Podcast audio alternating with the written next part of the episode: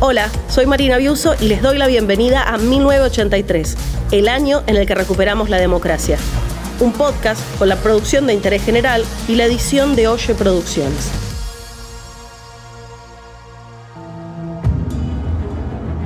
...1983... ...el año en el que recuperamos la democracia. Tenemos todos... ...la enorme responsabilidad asegurar hoy y para los tiempos la democracia y el respeto por la dignidad del hombre en la tierra argentina.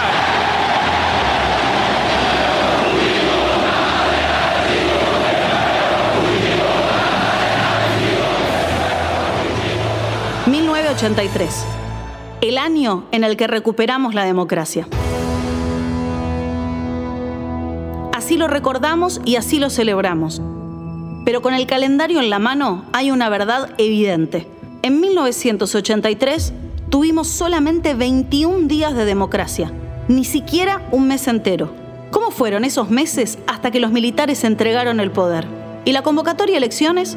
¿Cómo se vivió en Argentina el año que iba a cambiarlo todo? Eres mi guardián, mi carcelero, no me dejas ni en paz, a tus pies me quedo. Eres mi Señor, eres el dueño de mi amor callado, de tu amor tan terco. Realidad 83 su programa periodístico del mediodía. Conduce Juan Carlos Pérez Loazó con la participación de Ramón Andino. A las 13 por el 13. Cleo, Cleopatra, la reina del Nilo. Cleo, Cleopatra, la reina del twist. ¿Qué van a decir en la historia de ti? Tus baños de leche y tu miedo al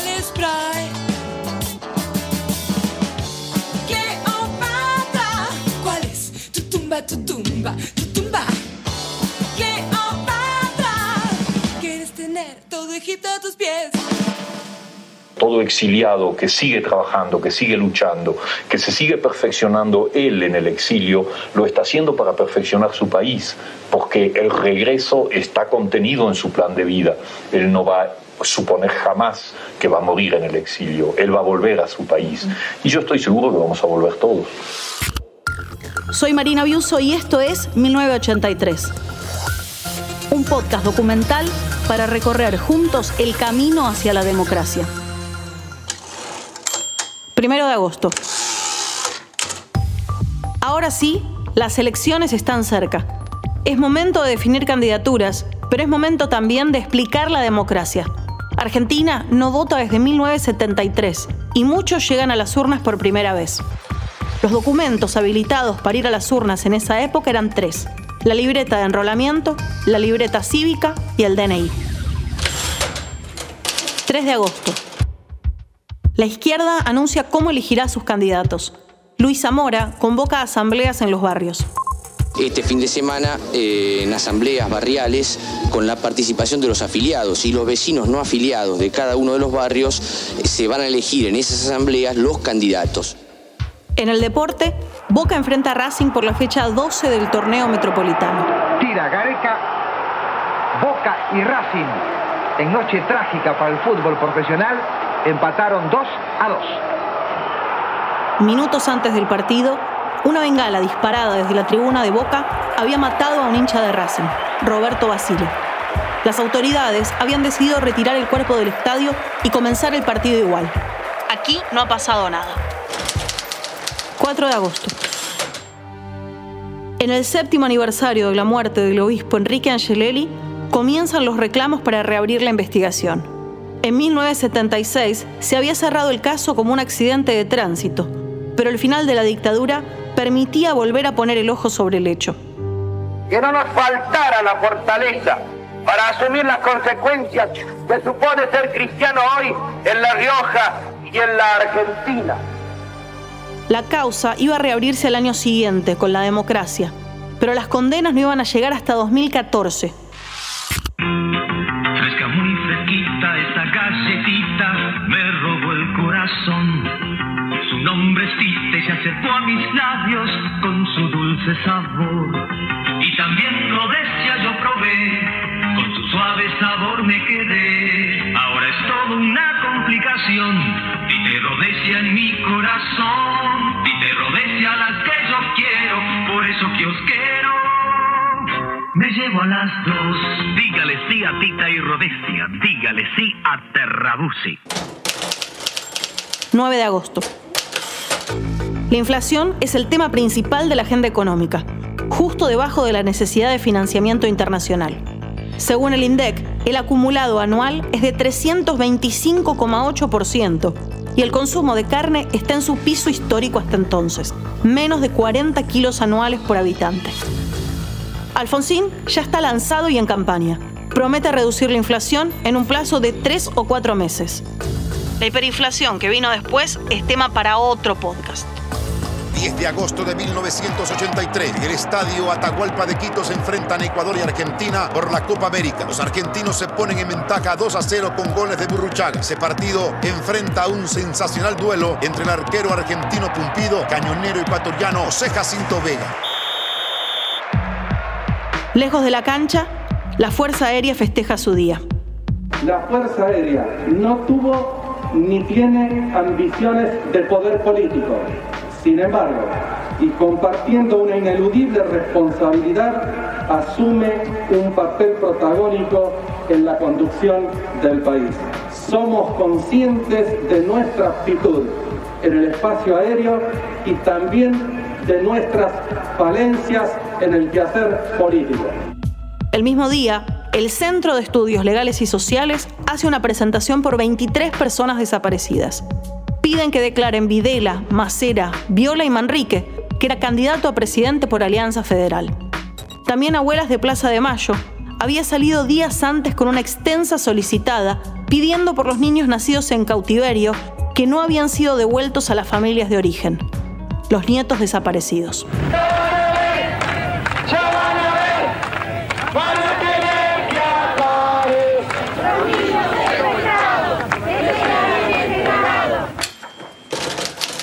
11 de agosto. Una bomba explota en la revista El Porteño, en Constitución. El director Gabriel Levinas atribuye el atentado a una nota sobre los niños robados por la dictadura y la posición de la revista ante la ley de amnistía. 14 de agosto. En el peronismo, Cafiero y Herminio Iglesias se sacan chispas por la provincia de Buenos Aires. Antes de fin de mes, quedaría firme la candidatura de Iglesias, a pesar de los reclamos públicos y judiciales de la otra rama del partido peronista. En la calle Corrientes se levanta el telón de La Mujer del Año. No tan bárbaro, sos la mujer de la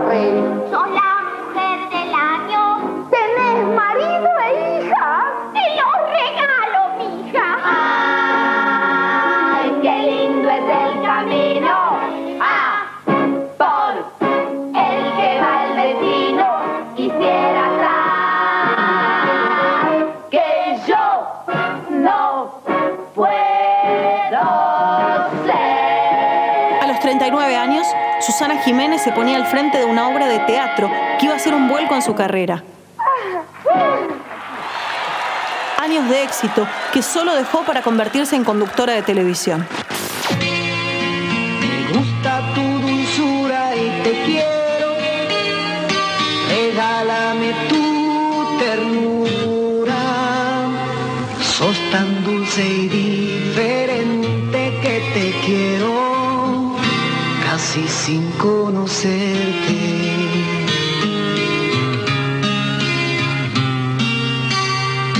Flickers, decile sí. 18 de agosto. Marcha contra la ley de amnistía. En un intento de juego político, la Armada había dicho que se oponía a la ley. No era porque estuviera en contra de la impunidad de los suyos, por supuesto. 22 de agosto. Paro ferroviario.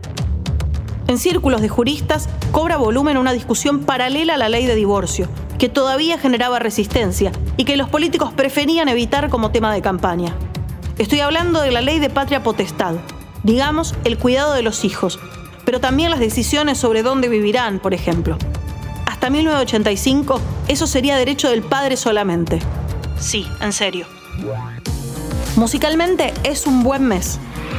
Celeste Carballo canta ante 5.000 personas en obras sanitarias. Los hermanos Pimpinela, en cambio, dan tres conciertos en la misma arena. Estaban primeros en el ranking. Y Alejandro Lerner debuta con su primer LP, 45.000 placas vendidas a pulmón.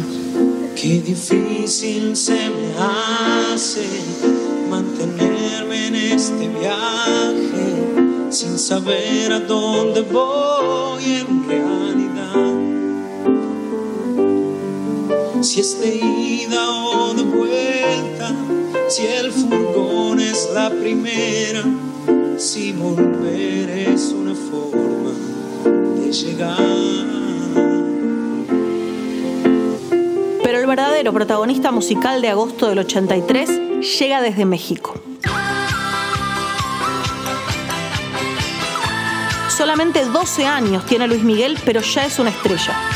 Toca en Necochea, en Villa Gesell, en Pergamino. También un show en el Luna Park a beneficio del Hospital de Niños.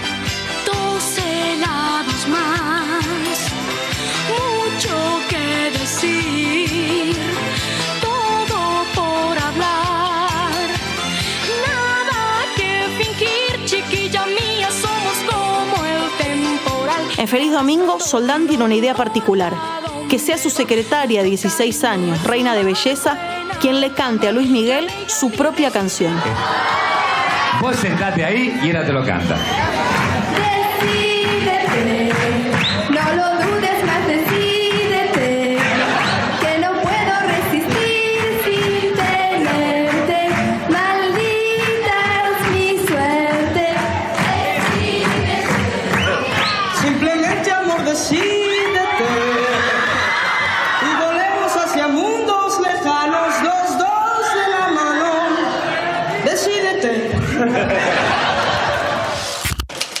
24 de agosto.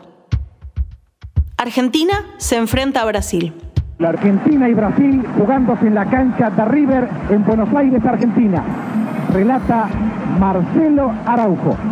Ricardo Gareca con tiro indirecto hacia adelante, el encargado de iniciar este partido entre la Argentina y Brasil por la Copa América. A su derecha se ha ubicado el número 10, Alejandro Sabela. 26 de agosto. El ministro del Interior da una conferencia de prensa y aclara las dudas. Dice que sí, que habrá ley de amnistía. Y que no, no habrá un nuevo golpe de Estado. La Asociación Argentina de Actores marcha pidiendo el fin de las listas negras. Les Luthier eran un éxito, todavía vigentes después de décadas. En una entrevista con Marén con Cordialmente, cuentan cuál es la clave de la continuidad y armonía en el grupo. En el manejo cotidiano del grupo, como dice Daniel, muchas veces aparece un tema y hay siete opiniones. Claro. Pues entonces se discute, se conversa, se trata de convencer al otro. Y en lo práctico, en lo que es este de- no de mucha envergadura, habitualmente las decisiones son de tipo democrático, se vota, la mayoría acuerda, entonces se, se decide. Ah, ¿votan? Sí, sí, sí. La democracia ya está en todos lados. El mes que viene. Se larga la campaña electoral. Han pasado años y hay novedades. No solo en el panorama político, sino en la forma de comunicar la política.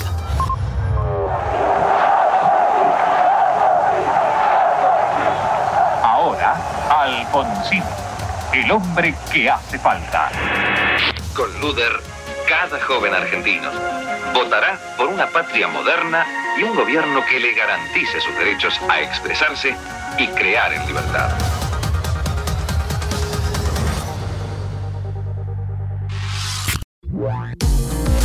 Si no escuchaste los meses anteriores, podés ir a nuestro canal de Spotify y darle play para arrancar el año por el comienzo.